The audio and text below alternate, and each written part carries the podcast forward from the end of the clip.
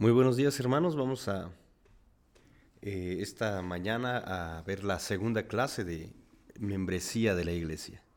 Ya comenzamos la semana pasada a ver esto, eh, este tema de la, la, membresía, que es un asunto bastante, bastante importante que pues en muchas iglesias no se toma, no se toma en cuenta, pero pues cuando escuchamos por primera vez la palabra membresía, cuando no estamos relacionados mucho con esto, y nos preguntamos, pues, ¿qué es esto de la membresía? ¿Que van a darme alguna tarjetita como en algunas tiendas eh, departamentales? ¿O esta membresía me da derecho a, algo? ¿O me hace responsable de algo?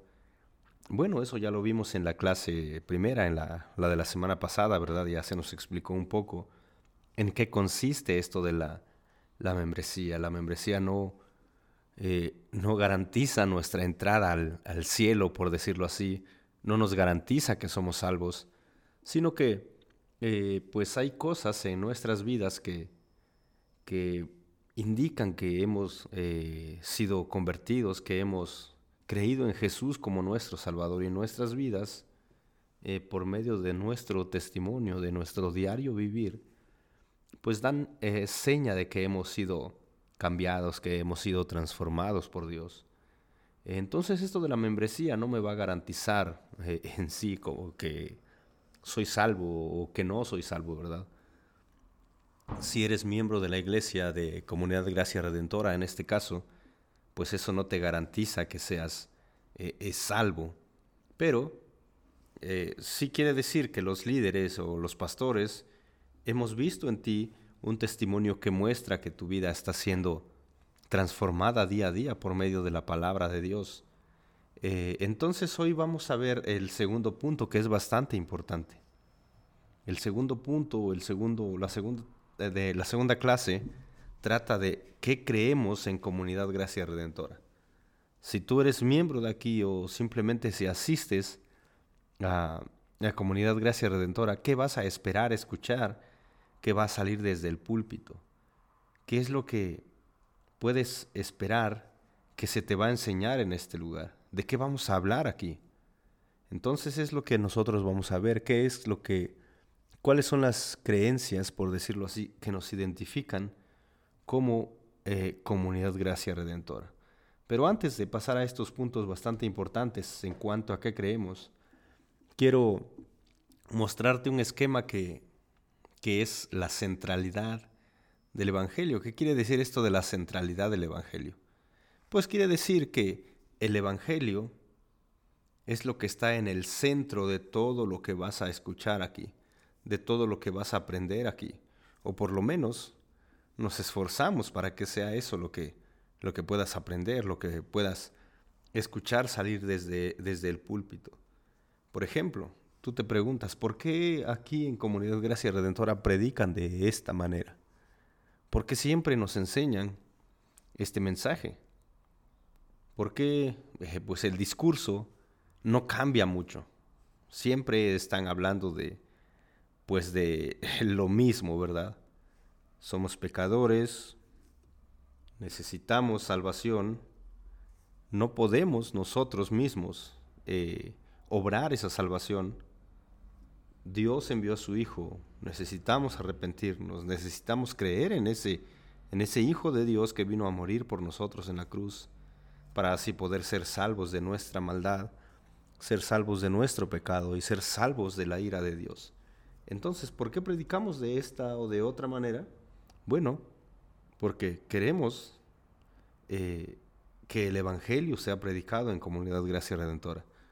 No queremos predicar eh, prosperidad, no queremos predicar eh, sanidad, no queremos predicar otra cosa más que el Evangelio. Así que todo lo que tú escuches en Comunidad Gracia Redentora eh, va a salir del Evangelio y también de la misma manera te va a apuntar nuevamente al Evangelio. Es como un, un boomerang, no sé si conocen este, este juguete que tú lo lanzas hacia adelante y ese juguete, si lo lanzas de la manera correcta, va a volver a, donde tú estás.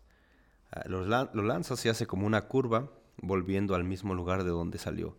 Entonces, de la misma manera, eh, todos nuestros mensajes, todas nuestras predicaciones salen del Evangelio y nuevamente vuelven a apuntar al Evangelio, porque eso es lo que queremos que la gente aquí eh, escuche y aprenda, que nuestros hermanos estén nutridos del Evangelio. Es de donde sale nuestro mensaje y a donde queremos apuntar la vista de la gente. No queremos apuntarlos a otro lado, sino queremos apuntarlos hacia la persona de Cristo y al Evangelio, a las buenas noticias de salvación que Él vino a traer al mundo. Ahora, ¿por qué hacemos, eh, vamos a hablar de esta, de esta parte como los métodos, ¿por qué hacemos las cosas de, de estas maneras como las hacemos? ¿Por qué tenemos reuniones de, pues, de oración? ¿Por qué tenemos reuniones de em, matrimonios? ¿Por qué tenemos reuniones de jóvenes? ¿Por qué tenemos eh, reuniones o una clase especial para niños? Bueno, porque queremos que todos, conforme a su edad, vayan escuchando el Evangelio, eh, estén eh, una enseñanza, por decirlo así, a su nivel de, de comprensión. Pero, de la misma manera, el método puede cambiar, pero el mensaje va a seguir siendo el mismo. Los niños van a escuchar el Evangelio en sus clases. Los jóvenes, de la misma manera, Tal vez podemos aumentar un juego o dos juegos, podemos traer algún refrigerio a la reunión, pero el mensaje, lo principal de la reunión va a ser exactamente lo mismo que tú escuchas aquí los domingos. Va a ser pues la predicación de la palabra de Dios, la predicación del Evangelio. En las reuniones de matrimonios, ¿qué te vas a encontrar? Bueno, pues tal vez vas a encontrar alguna cena bien, bien buena, bien preparada, eh, vas a encontrar tal vez alguna dinámica, vas a encontrar tal vez alguna otra cosa. Tal vez te vas a sentar de manera diferente a como te sientas aquí los domingos. Pero, ¿cuál va a ser el mensaje? Claro, va a ser un mensaje que ayude a los matrimonios a poder eh, ser restaurados, a poder caminar bien, pero siempre centrado en el Evangelio también. Eh, y pues las reuniones de los domingos también va a ser enseñanza de la palabra de Dios y enseñanza del, del Evangelio. Ahora, ¿por qué cantamos la música que cantamos aquí? ¿Por qué no cantamos esas canciones famosas que pues hemos escuchado tal vez en algunas otras iglesias u otros lugares en donde hemos estado? Como esas de mm, eh, así como David danzaba o esa de remolineando, tal vez alguno extraña esas canciones. Pero ¿por qué no las cantamos aquí? Bueno, porque creemos que pues no nos están mostrando el Evangelio. ¿Por qué cantamos, por ejemplo, esta canción de Glorioso Intercambio? Porque creemos que esta canción y pues muchas de las canciones que cantamos o la mayoría de canciones que cantamos nos están predicando el Evangelio, pero pues con música, ¿verdad? Porque de eso se trata todo, de, de Cristo y su Evangelio. ¿Por qué los hermanos de Comunidad Gracia Redentora o los miembros de Comunidad Gracia Redentora luchamos por vivir de una manera conforme a la palabra de Dios, conforme al Evangelio? ¿Por qué vivimos de tal manera? Porque estamos buscando conformarnos a la imagen de Jesucristo y al Evangelio que Él vino predicando y que Él vino enseñando.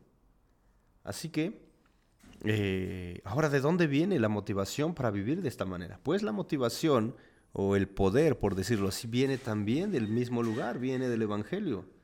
Entonces, por eso se hacen todas estas cosas de esta manera, porque queremos que el centro de comunidad Gracia Redentora sean Jesucristo y el Evangelio que Él vino predicando y el Evangelio que Él vino enseñando y el Evangelio que Él encargó a sus apóstoles y a sus discípulos que enseñaran a las personas. Ese fue el encargo, esa fue la gran comisión. Vayan por todos lugares y prediquen el Evangelio.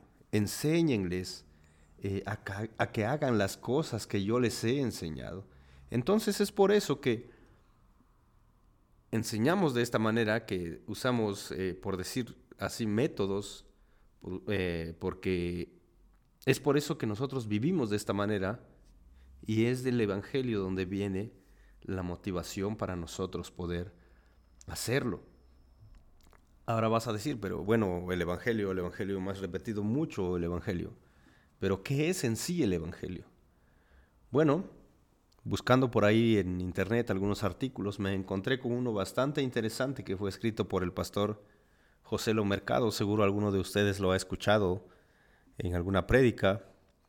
Eh, le gusta mucho enseñar acerca del matrimonio a este hermano. Y en uno de, de estos artículos que pude encontrar, él nos, por decir de, de alguna manera, nos resume el Evangelio en cinco palabras. La primera palabra es encarnación. La segunda es obediencia. La tercera es muerte. La cuarta es resurrección. Y la quinta es la palabra ascensión. Todas relacionadas a la persona de Cristo. ¿Qué quiere decir esto de encarnación? Bueno, dice así la definición que él, que él puso.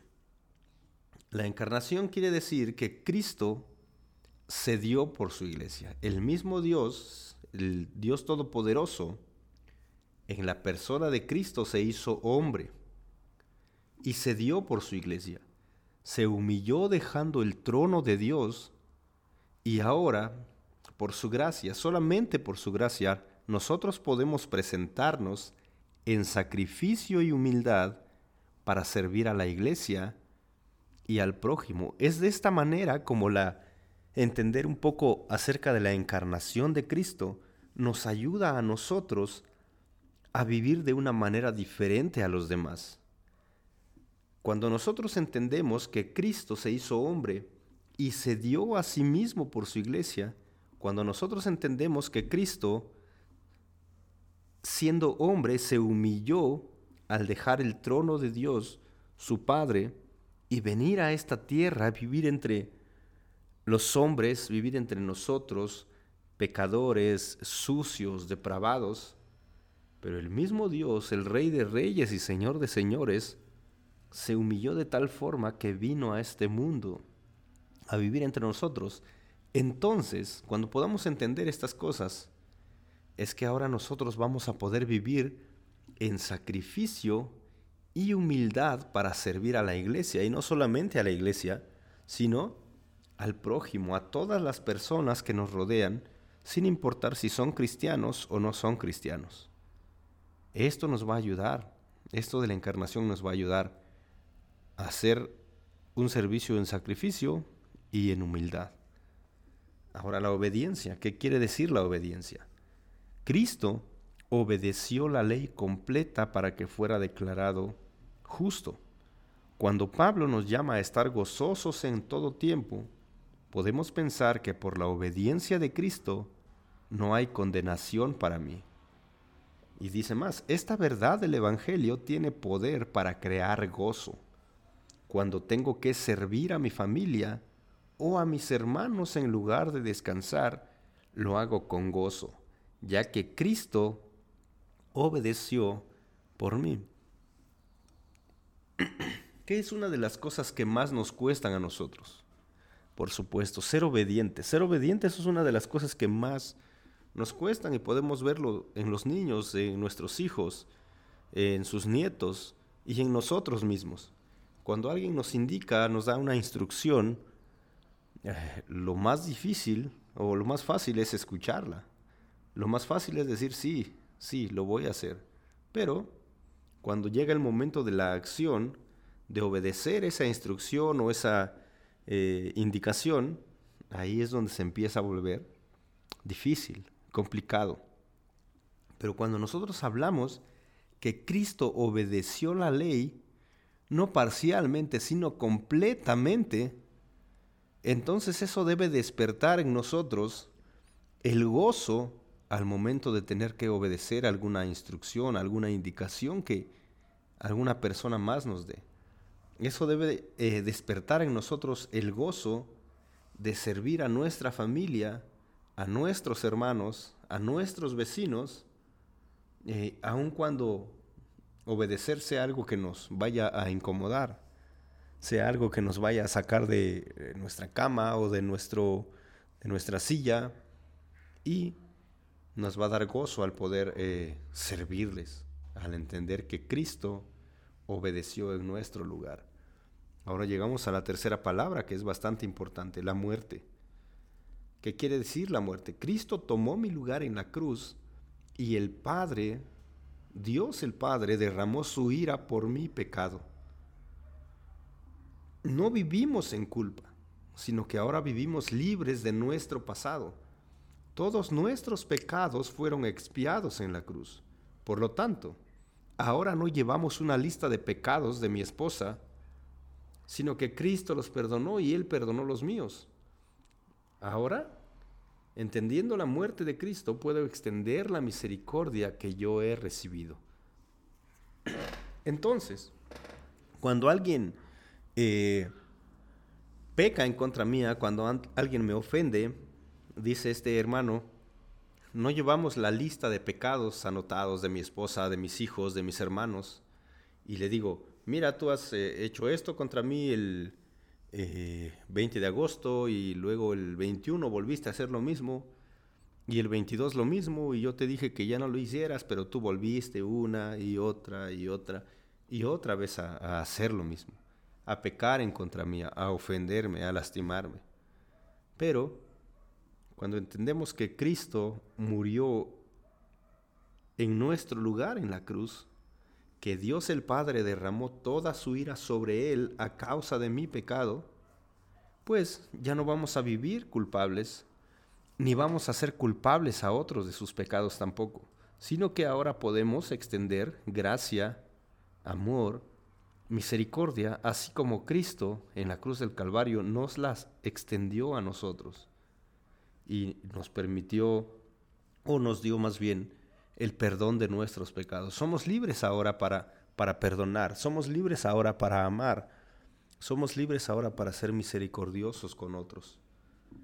La cuarta palabra es resurrección. Cristo venció la muerte y al pecado. Romanos capítulo 6 nos dice que no vivimos para pecar, ya que estamos resucitados en Cristo. Por lo tanto, entendiendo la resurrección, ahora podemos animarnos unos a otros para vivir en santidad, ya que tenemos nueva, nueva vida. Yo recuerdo eh, en donde estudiaba había, ah, había una, puerta donde vivía un este o un, un, cuarto con una puerta donde vivía un este un misionero y ahí había un pequeño letrero en letras rojas que decía Cristo murió por ti y luego hacía una pregunta ¿vivirás tú por él? Así que Cristo murió por nosotros, resucitó por nosotros, mostrando poder sobre la muerte, mostrando poder sobre la tumba, mostrando poder sobre el pecado.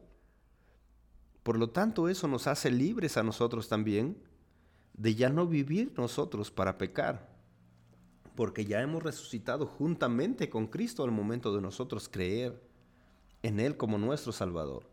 Así que ahora podemos animarnos unos a otros unos a otros en comunidad para poder vivir en santidad. Estábamos muertos en nuestros delitos y pecados, pero ahora que Cristo nos ha resucitado juntamente con Él, podemos vivir ya no en pecado, sino en santidad, que es lo que agrada a Dios, que es lo que todo cristiano debe perseguir. Ser santo, dijo el Señor, así como yo soy, yo soy santo. ¿Por qué? Porque tenemos una nueva vida por medio de la resurrección de Cristo.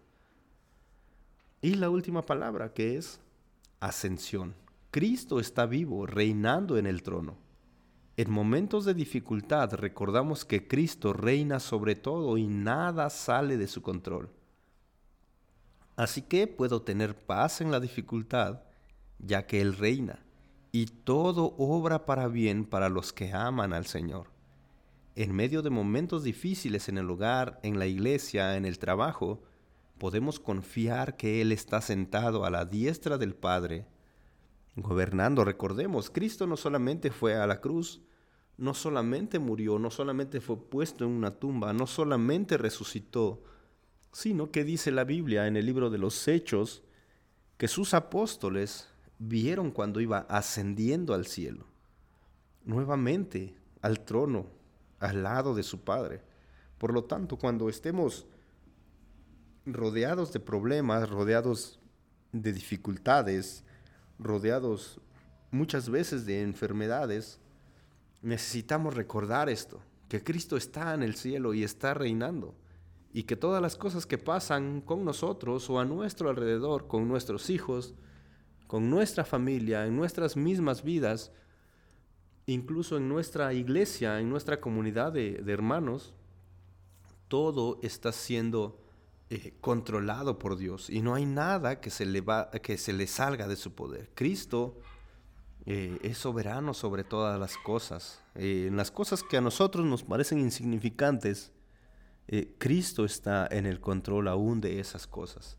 Así que podemos confiar. Así que recuerden las cinco palabras. Encarnación, obediencia, muerte, resurrección y ascensión. En esas cinco palabras podemos nosotros resumir el Evangelio.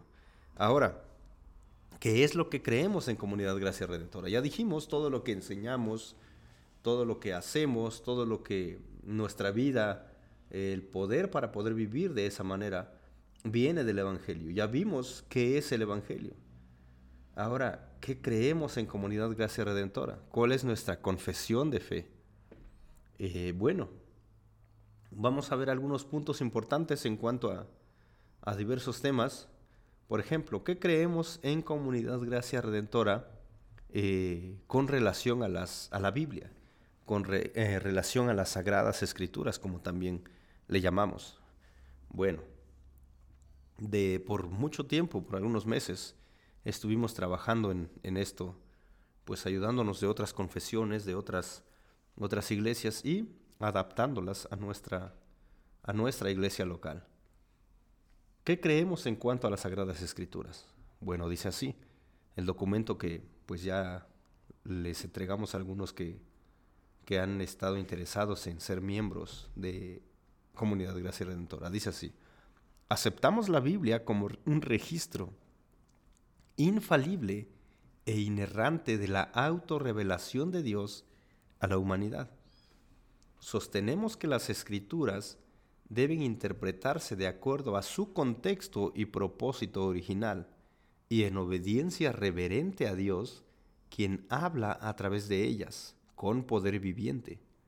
En este sentido, las escrituras tienen autoridad y son suficientes para ser la guía y regla normativa para todo lo concerniente a la vida, la práctica y la doctrina cristiana. Así que creemos en la infalibilidad de la Biblia, en la inerrancia de la Biblia y en la suficiencia de la Biblia para, como dice aquí, ser la guía ser la regla normativa para todo lo que concierne a la vida, la práctica y la doctrina cristiana. Así que la máxima autoridad en Comunidad Gracia Redentora no son los pastores, no son los, no son los diáconos, no son los hermanos, sino es la palabra de Dios. Es ahí donde nosotros nos basamos para enseñar lo que enseñamos, para vivir de la manera en que vivimos para hacer todas las cosas que nosotros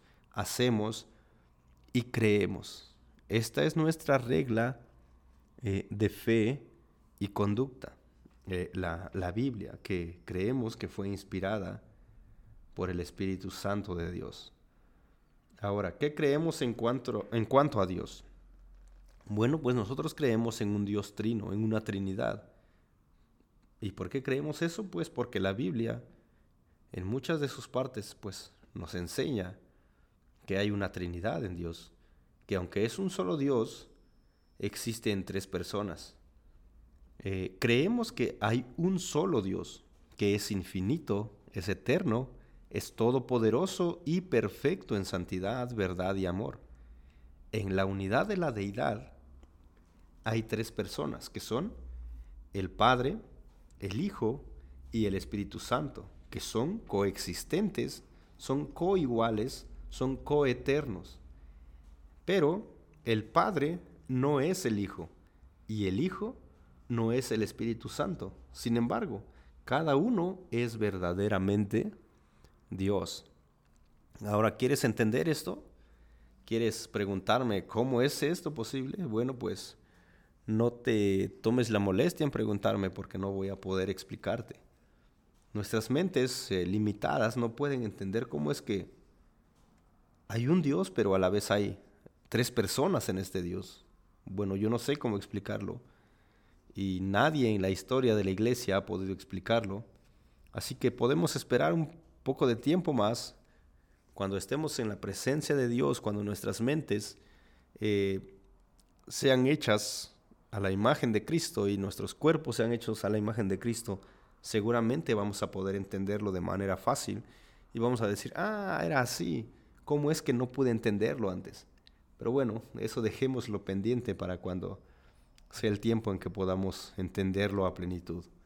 Ahora simplemente necesitamos creerlo, porque el cristiano vive, camina por fe y no por vista. Si la, la, Biblia dice que es así, bueno, nosotros podemos confiar plenamente en que es así, porque la Biblia, como ya dijimos, es la palabra de Dios. Y Dios no, no nos va a mentir, Dios no, no va a fallar. No es que Dios se haya equivocado al inspirar eh, su palabra. Así que podemos confiar totalmente en esto. ¿Qué creemos en cuanto, en cuanto a Dios el Padre? Dios el Padre es el creador del cielo y de la tierra, por su palabra y para su gloria. Él libremente y sobrenaturalmente creó el mundo de la nada. Él gobierna sobre todo. Es el único soberano y sus planes y propósitos no pueden ser frustrados. Él es fiel en cumplir toda promesa, y en su gracia inmensurable dio a su Hijo Jesucristo para la redención de la humanidad. Él hizo al hombre para que tuviera comunión con él mismo, y determinó que toda la creación debería vivir para la alabanza de su gloria. Así que creemos que Dios el Padre es el Dios creador que creó el mundo por medio de su palabra. ¿Recuerdan Génesis? Y dijo Dios, sea esto y esto fue, fue hecho. Constantemente lo repite cuando, cuando está narrando la creación del mundo. Y no solamente la creó con su palabra, sino que la creó para su gloria. Creó al hombre para que el hombre tuviera una relación con él. Él envió a su único Hijo Jesucristo a morir por nosotros. Así que nosotros estamos o fuimos hechos por Dios para vivir para la alabanza de su gloria, como dice el apóstol Pablo en, en la carta a los Efesios. Ahora, ¿qué creemos en cuanto al Hijo, en cuanto a Jesucristo? Bueno, pues creemos que Jesucristo es el unigénito Hijo de Dios, es el Verbo eterno encarnado, concebido sobrenaturalmente por el Espíritu Santo y nacido de la Virgen María. Él es plenamente Dios y plenamente hombre. Por Él todas las cosas llegaron a existir y fueron creadas, es lo que dice el, Evangelio de Juan. Él ya existía antes de todas las cosas, y en Él todas las cosas se sostienen por la palabra de su poder. Él es la imagen del Dios invisible, el primogénito de toda la creación, y en Él habita corporalmente toda la plenitud de la deidad. Él es el único que puede salvar al mundo de sus pecados, habiendo derramado su sangre al morir una muerte vicaria en la cruz del Calvario. Por su muerte en nuestro lugar, Él reveló el amor divino y cumplió la justicia divina, quitando nuestra culpa y reconciliándonos con Dios, habiendo pagado el precio de nuestra redención. Al tercer día resucitó corporalmente de la tumba victorioso sobre la muerte y los poderes de las tinieblas. Después, ascendió al cielo donde a la diestra de Dios el Padre, Él intercede por su pueblo y gobierna como Señor de todo. Él es la cabeza de su cuerpo, la iglesia, y debiera ser adorado, amado, servido y obedecido por todos. Entonces, eso es lo que creemos en cuanto a Jesucristo. Ahora, ¿qué creemos en cuanto al Espíritu Santo? Bueno, pues el Espíritu Santo es Señor y dador de vida. Redarguye al mundo de pecado, justicia y juicio. A través de la proclamación del Evangelio, Él persuade a los hombres a que se arrepientan de sus pecados y confiesen a Jesús como Señor. Por este mismo espíritu, las personas son guiadas a confiar en la misericordia divina. El Espíritu Santo produce el nuevo nacimiento, habita dentro de los que han sido regenerados y une a los creyentes a Cristo Jesús por medio de la fe. Él conducirá a la iglesia a un entendimiento correcto de la verdad de la palabra de Dios. Él ha de ser respetado, honrado y adorado como Dios, la tercera persona de la Trinidad. Entonces, esto en cuanto al Espíritu Santo. Ahora, ¿qué creemos en cuanto al hombre, en cuanto al, al ser humano? Bueno, pues, dice aquí nuestra declaración de fe, Dios hizo al hombre varón y hembra a su propia imagen. Así que creemos que Dios hizo un hombre y una mujer. Y fueron hechos a imagen de Dios, como la corona de la creación, para que el hombre pudiera tener comunión con, con Él. Tentado por Satanás, el hombre se rebeló contra Dios, siendo apartado de su Hacedor, pero aún responsable ante Él quedó expuesto a la ira divina y vino a ser corrupto en su ser interior y a menos que experimente una obra especial por gracia, es totalmente incapaz de regresar a Dios. Esta corrupción es radical e impregna todo su ser, abarca su mente, su voluntad y sus afectos. El hombre no regenerado vive bajo el dominio del pecado y de Satanás está enemistado con Dios y es hostil hacia Dios. Las personas caídas pecaminosas, cualesquiera sean, su carácter o sus logros están perdidos y sin esperanza, a no ser que encuentre salvación en Cristo. Así que nosotros en Génesis nos encontramos a un hombre, varón y hembra, hecho a su a la imagen de Dios, puesto ahí como un eh, gobernante sobre todas las cosas, Dios le da un trabajo al hombre que es cuidar la tierra y labrarla, pero cuando llegamos a Génesis 3, el hombre está tentado por Satanás eh, usando una serpiente para hablar con, con él. el hombre cae en pecado y a partir de ese momento el hombre es eh, separado de Dios.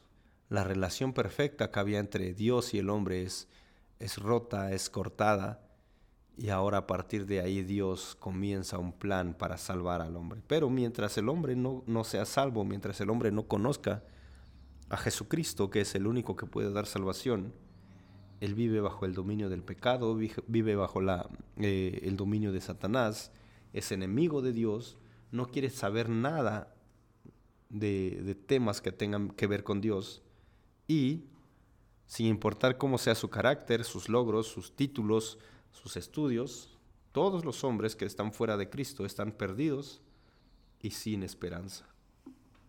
Ah, eso es en cuanto al hombre. ¿Qué creemos en cuanto al Evangelio?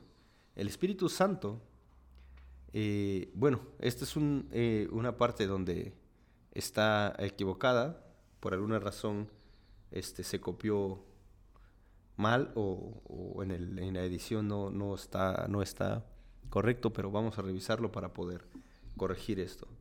¿Cuál es la respuesta del hombre al Evangelio? La respuesta del hombre al Evangelio está arraigada y fundada en la libre e incondicional elección de Dios para su propio deleite y gloria. También es verdad que el mensaje del Evangelio solo es eficaz para aquellos que se arrepienten genuinamente de sus pecados y que, por la gracia de Dios, responden con fe salvadora en Cristo.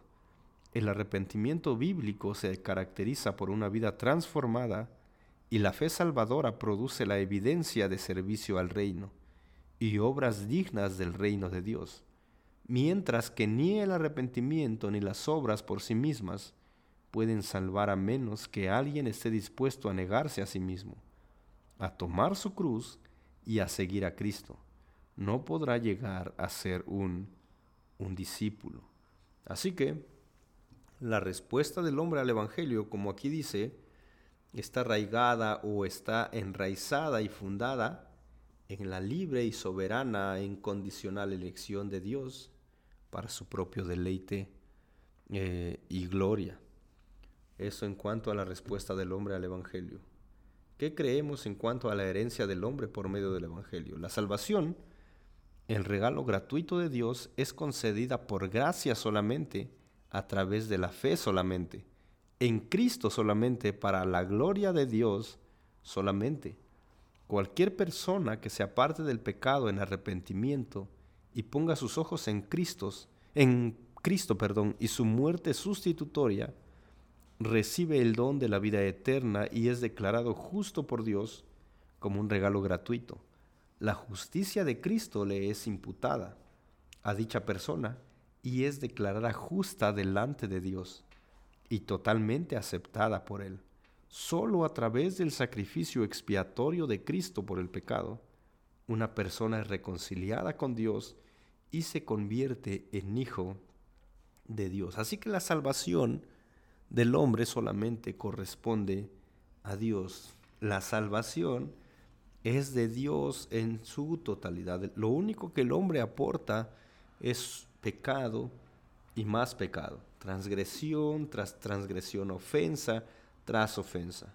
Pero Dios hace una obra sobrenatural y solamente por gracia, solamente por fe, y como dice aquí en Cristo solamente y para la gloria de Dios solamente eh, el hombre es, es, este, es salvado. Eh, otro punto, ¿qué creemos en cuanto a la santificación? Ya estamos terminando, ya nos faltan algunas cosas más nada más y terminamos. El Espíritu Santo es el agente activo en nuestra santificación y produce su fruto en nosotros a medida que nuestras mentes son renovadas y somos conformados a la imagen de Cristo aunque el pecado que mora en nosotros continúa siendo una realidad, al ser guiados por el, Espíritu, crecemos en el conocimiento del Señor, cumpliendo libremente sus mandamientos. Las disciplinas espirituales, en especial el estudio de la Biblia, la oración, la adoración y la confesión, son medios de gracia vitales para dicho propósito. Todos los creyentes son exhortados a, preservar, a perseverar en la fe, sabiendo que darán cuentas a Dios por cada pensamiento, palabra y obra. Sin embargo, la confianza suprema del creyente de que podrá perseverar está basada en la promesa segura de que Dios mismo preservará a su pueblo hasta el final. Así que nosotros somos salvos, pero Dios no solamente nos deja ahí, sino que día con día nos va transformando. Y Él usa medios, como dice aquí, medios de gracia o disciplinas espirituales que son el estudio de la Biblia, la oración, la adoración, eh, la confesión, eh, que Dios va a usar para cumplir sus propósitos de, de ir transformándonos, de ir haciéndonos cada día a la imagen de Cristo. Eh, ¿Qué más podemos, podemos ver aquí? Eh, investidos por el poder del Espíritu. Eso suena como algo, algo este, sobrenatural, ¿verdad? A ver, dice aquí, además de efectuar la regeneración y la santificación, el Espíritu Santo confiere poder a los creyentes para el testimonio y servicio cristianos. Aquí cuando escuchamos que nos confiere poder, siempre pensamos en cosas pues eh, sobrenaturales y espectaculares, ¿verdad? Tal vez vamos a ser como Superman y vamos a poder volar o ¿qué, es esto? Bueno, dice, aunque el Espíritu Santo viene a morar en todo creyente genuino desde el momento de su conversión, el Nuevo Testamento también enseña la importancia de una obra continua de impartición de poder por parte del Espíritu, posterior a la conversión. El Espíritu Santo desea llenar a cada creyente continuamente con mayor poder para la vida y el testimonio cristianos, e imparte sus dones sobrenaturales para la edificación del cuerpo de Cristo y para diferentes obras de ministerio alrededor del mundo. Cuando hablamos de poder, tal vez podemos hablar mejor de capacidad, capacidad para vivir conforme a la voluntad de Dios. Nos da dones sobrenaturales, dice, para la edificación del cuerpo. Hay muchos dones que la palabra de Dios eh, menciona. El don de maestro, el don de presidir, el don de eh, pues muchos dones, ¿verdad?, que Dios ha dado a su iglesia. Y todos estos dones son no para la edificación propia, sino para la edificación de su, de su iglesia.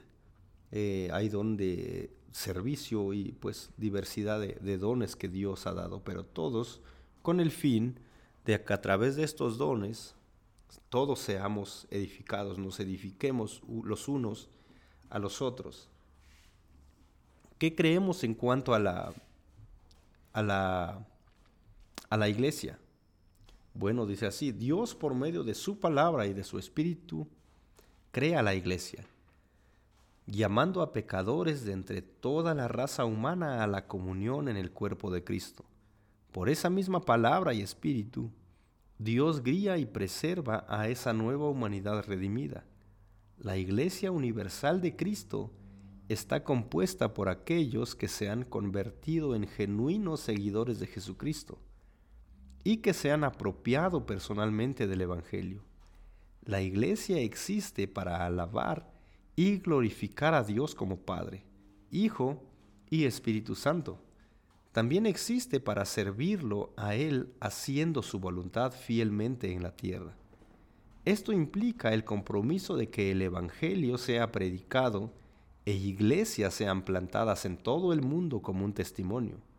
Luego de su conversión, los hombres y mujeres que han sido redimidos son añadidos a una iglesia local, así como esta, como Comunidad Gracia Redentora, en la cual ellos se consagran a la enseñanza, la comunión, la cena del Señor y la oración. El Cristo ascendido ha concedido dones de ministerio a la iglesia para la edificación del cuerpo de Cristo, a fin de que madure y crezca. A través de estos dones de ministerio, todos los miembros de la iglesia han de ser equipados para la obra del ministerio. El liderazgo en la iglesia es masculino y en su contexto o en el contexto de la iglesia local, el pueblo de Dios recibe cuidado, dirección pastoral y la oportunidad de usar sus dones dados por Dios para su servicio, el cual consiste en servirse los unos a los otros y al mundo. ¿Qué creemos en cuanto a los sacramentos de la iglesia? Bueno, primero hablamos del bautismo. El bautismo en agua es solo para aquellos que han recibido el beneficio salvador de la obra expiatoria de Cristo y que así han venido a ser sus discípulos. Por tanto, en obediencia al mandato de Cristo y como testimonio ante Dios, la Iglesia, uno mismo y el mundo, todo creyente debe ser sumergido en agua en el nombre del Padre, del Hijo y del Espíritu Santo. El bautismo en agua es una demostración visual de la unión de una persona con Cristo en la semejanza de su muerte y resurrección. Significa que ha sepultado o dado muerte a su antigua manera de vivir y representa vívidamente en dicha persona su liberación del dominio del pecado. Al igual que con el bautismo en agua, en la cena del Señor o en la Santa Cena, como también se le llama, han de participar solamente aquellos que se han convertido en seguidores genuinos de Cristo. Esta ordenanza simboliza el quebranto del cuerpo de Cristo y el derramamiento de su sangre por nosotros, y ha de ser observada repetidamente a lo largo de la vida cristiana como una señal de nuestra participación continua en los beneficios expiatorios de la muerte de Cristo. Al participar de la cena del Señor con una actitud de fe e introspección, recordamos y proclamamos la muerte de Cristo recibimos sustento espiritual para nuestras almas y denota nuestra unidad con otros miembros del cuerpo de Cristo. Y para terminar, llegamos al punto de la consumación. La consumación de todas las, de todas las cosas incluye el glorioso regreso personal y visible de Jesucristo, la resurrección de los muertos y el traslado de aquellos vivos en Cristo, el juicio de los justos y los impíos, y el cumplimiento del reino de Cristo en los cielos nuevos y la tierra nueva. En la consumación, Satanás con sus huestes y con todos aquellos que no estén en Cristo serán finalmente separados de la benevolente presencia de Dios, sufriendo el castigo eterno, pero los justos en cuerpos gloriosos vivirán y reinarán con Él para siempre. Casada con Cristo como su legítima esposa, la iglesia estará en la presencia de Dios para siempre, sirviéndole y dándole alabanza y gloria interminables. Entonces, la anhelante expectación de la creación será consumada, toda la tierra proclamará la gloria de Dios que hace todas nuevas, eh, perdón, que hace todas las cosas nuevas. Entonces, esta ha sido eh, la lección número o dos o la clase número dos de la membresía de la iglesia.